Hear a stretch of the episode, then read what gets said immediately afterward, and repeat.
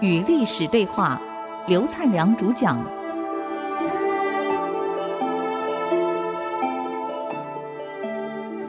你们现在所收听的呢，是《与历史对话》的节目，我是刘灿良。上次我们谈到范雎，他躲到郑安平家里，改名叫张禄，果然没有错呀。这个魏齐跟虚假第二天派人到范雎家看看怎么回事儿，一看到范雎家，哎呀，太太在哭啊，孩子在哭啊，都在哭。哦，那大概死了，才放松警戒。那么这个时候啊，秦国有个大使刚好出使魏国，叫做王姬。这个人跟郑安平认识，郑安平就把这个范雎介绍给王禄。两个一聊，王姬一看，哇呀，人才呀！就这样把他偷偷的藏在车子里面，运回秦国去了。可是秦国的然后这个魏冉呢，因为要控制秦王，所以不让任何人才进秦国，这样他才可以完全掌控朝政。魏冉永远私自调兵。魏冉当时是秦国的宰相，带着部队永远在边关巡逻，不让任何人才进来。一看范雎在这个王姬的车子来了，当然他不晓得范雎在车子里面。王姬回来了，王姬下车给他作揖：“里面有人吗？”“哈哈，没有，你检查一下嘛。”啊，就大概看了一下，嗯，好吧，走吧，走了。当王姬的车队走了没到一百公尺，范雎说：“我先下车，干什么？魏冉等会一定再回来检查。怎么可能？他刚查过了。不，刚是大概看一下，一定会回来仔细检查。我不能连累你，我先下来。所以范雎跟郑安平就下车，躲在路边的草丛里。果然没错，你看。”魏然把车队又拉回来了，停停啊！彻底检查，相国长彻底检查，又彻底检查了一下。魏冉再亲自看一看，果然没有人，嗯，才点头走了。王姬跟范雎说：“你真厉害呀，你怎么知道？”哈哈，范雎说。我光听他讲话的口气跟那个态度举止，我就知道他一定会回来彻底检查。果然没错，王姬说：“你真是人才呀！”就这样把他带回秦国去了。就这样把他举荐给了秦昭襄王。这一天，秦昭襄王在行宫接见范雎。范雎到了行宫呢，他知道大王马上要来了，故意等等等，看大王脚步来了，他故意站起来，往内廷的长廊一路往前走。这侍卫把他拦住了：“你不能去啊！大王来了，你去哪里呀？”范雎却故意很大声地说：“什么大王来了？秦国哪有大王？我只知道秦国有皇太后跟然后魏冉，根本没有大王。”昭襄王听到了，你想一个昏庸的国君，如果听到这段话，什么感觉？啊？秦国哪有大王？秦国只有皇太后跟然后魏冉，哪有大王？昏庸的国君早把你砍了，我跟你讲。可是昭襄王听到这个话很清楚啊，他是个很英明。很有能力，也很想有作为的一个领导人，可现在受制于太后，受制于相国，啊，他的舅舅，又受制于他的几个叔辈的领导人，他没有办法作为啊，心里也痛苦啊。一听范雎这样讲，马上把左右全部支开。你想想，一个国家领导人当着范雎的面前跪下去给范雎磕头。直然啊，先生啊，你要教我呀，先生啊，你要教我呀！我告诉各位，人才不是永远天生在你身边。我们做个领导人，你得去找人才。所以中国人老讲礼贤下士，你要弯下腰，放下身段，去寻找真正的人才。文王走到姜子牙，亲自为姜子牙拉车。你看现在有多少领导人会为找到个人才帮他开车的，帮他拉车的？恐怕很少吧。不要说拉车了啊，不要说下跪了。能够做个妖敬个礼都不错了。现在，这个赵襄王居然跪下去，先生，你要叫我呀？范雎子回答：“岂敢，岂敢。”赵襄王站起来，再跪第二次：“先生，你一定要教我呀！”范雎回答：“我没有能力，我不敢。”赵襄王站起来，再跪下去第三次。先生，你真的要教我呀？这时候范雎才讲话了，赶快回跪。这个时候范雎才回跪，跪在地上，也给赵襄王磕头。我哪里敢让大王磕头？我只是一个流浪汉啊，我跟大王没有什么关系。可是你要我指教，要我讲话。我讲的话可会牵扯到你们的亲属啊，你们的眷属，你们的家人亲戚呀。这样一来，我讲的话，如果大王您要觉得我伤害到你们的亲属家属了，我明天就会被处死了。我哪敢讲啊？可大王三次对我行大礼。我才感觉到大王你是真心的，所以我才敢讲。如果我等下讲的话的这些内容对秦国有帮助，但可能伤害到你们亲情，只要对秦国有帮助，你就算杀了我，我也认了。啊，我也让大王知道我是真诚的。但是我讲话的内容可能会涉到你的家族，涉到大臣，涉到各公子。希望大王能够包容，能够听得下去。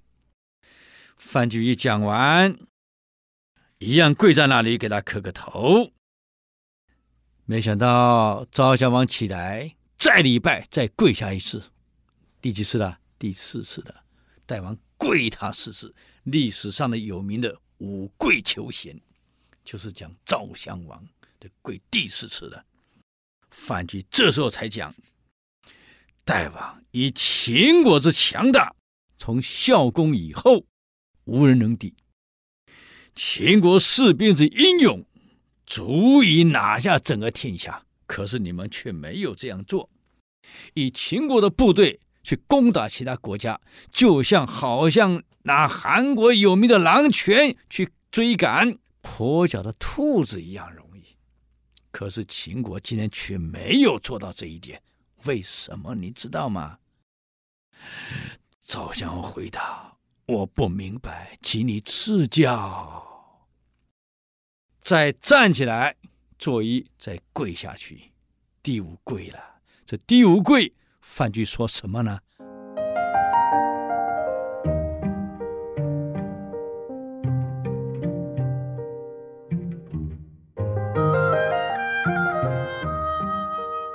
刚刚我们谈到昭襄王第五度跪下去了，你可像古人为了求贤，在变革过程，为了找到有能力、有才华的人来帮助国家变革发展，看看领导人那种求才若渴、那种诚恳的态度，我每次看到这个我都很感触啊。我们现代人都太，我们叫 self-center，以我为中心。我们哪里会愿意这样去礼贤下士？我看的真的是很感动啊！我们台湾现在不也在变革吗？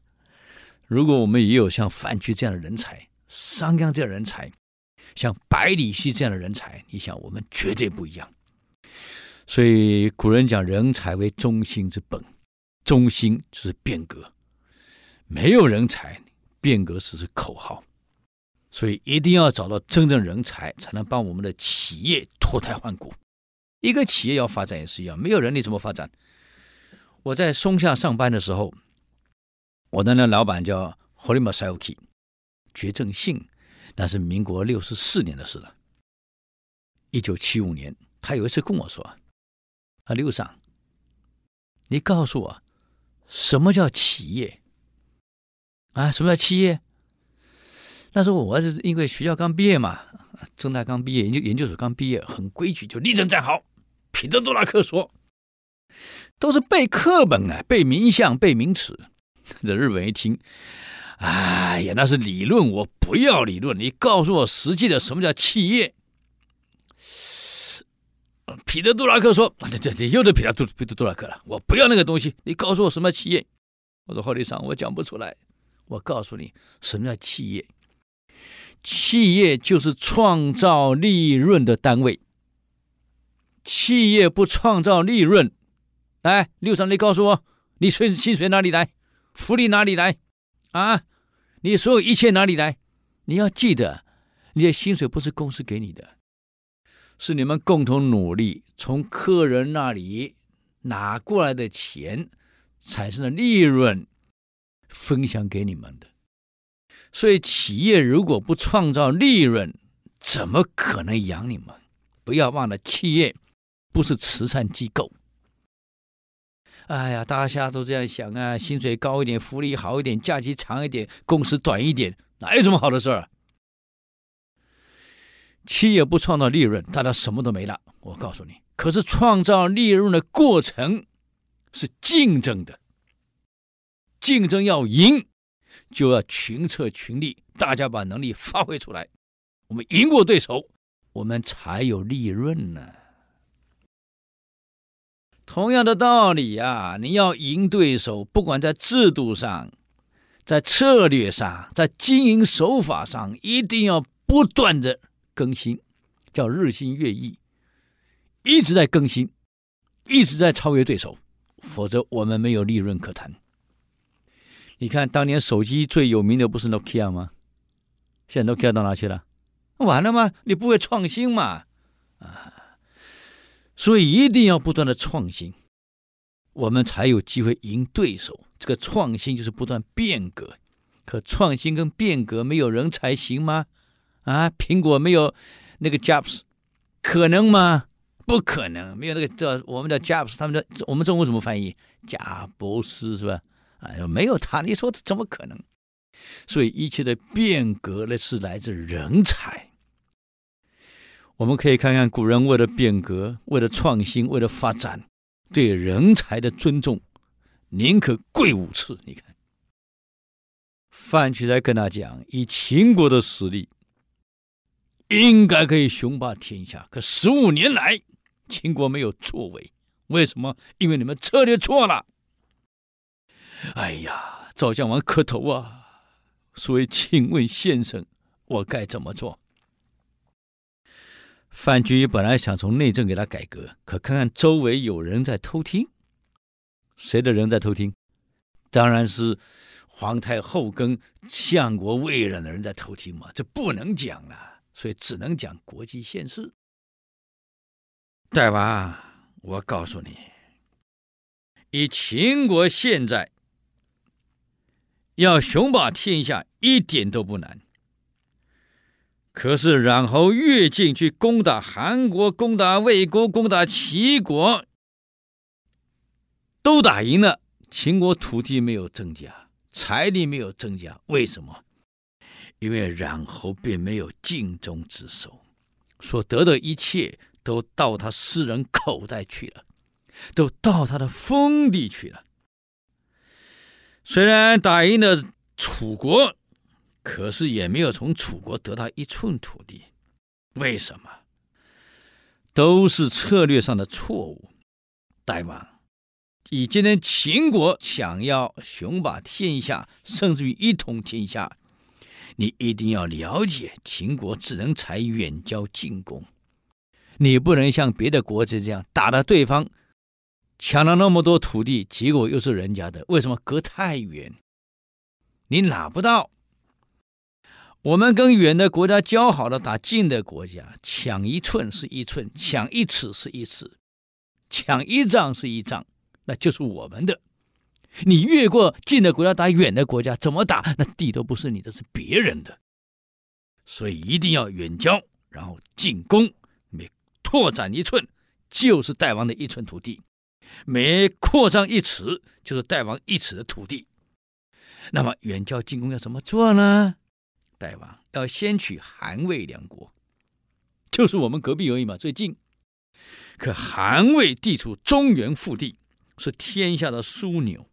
大王想取韩魏，雄霸天下，一定要先表示跟韩魏亲善，以取得中枢枢纽的控制权。然后再对楚、赵两国下压力，一南一北，赵强就服楚，赵楚就服强，让两个都听我们的。这样一来，赵楚依附于我们，又跟魏韩亲善，齐国恐惧了，一定会来归附秦国。到那个时候，齐国跟秦国相好，归附秦。然后赵楚两国又依附于秦，听秦摆布。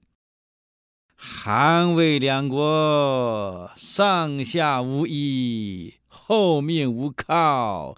这个时候，大王只取韩魏，韩魏下来再取赵楚，最后取燕齐，天下将归一统。赵襄王高兴的满磕头啊！感谢先生指教啊！感谢先生指教啊！你一言惊醒我梦中人啊！啊！多少年来，我国家的错误策略让我徘徊不前，总在函谷关内出不了函谷关。您这一席话我清楚了，我一定按照这个方式执行。果然，四年后。公元前二六六年，秦国打败了魏国，占领了刑丘。这下子范雎的政策得到了秦王的真正赏识。这个时候，范雎知道时机到了，可以处理内政了。